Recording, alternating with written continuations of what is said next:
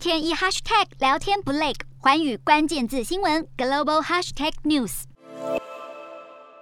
华尔街弥漫紧张情绪，联准会多位重要官员暗示联准会最快下个月缩表，而且力道相当猛烈。另外，美国和欧盟即将宣布对俄罗斯的新一轮制裁，在多项利空消息影响之下，美债走跌，科技股成重灾区，美股回吐前一天涨幅。美股四大指数全数收黑，道琼指数下挫两百八十点七零点，收三万四千六百四十一点一八点；纳斯达克下挫三百二十八点三九点，收一万四千两百零四点一七点；标普五百下跌五十七点五二点，收四千五百二十五点一二点。非半指数下跌一百五十五点一三点，收三千两百六十九点八二点。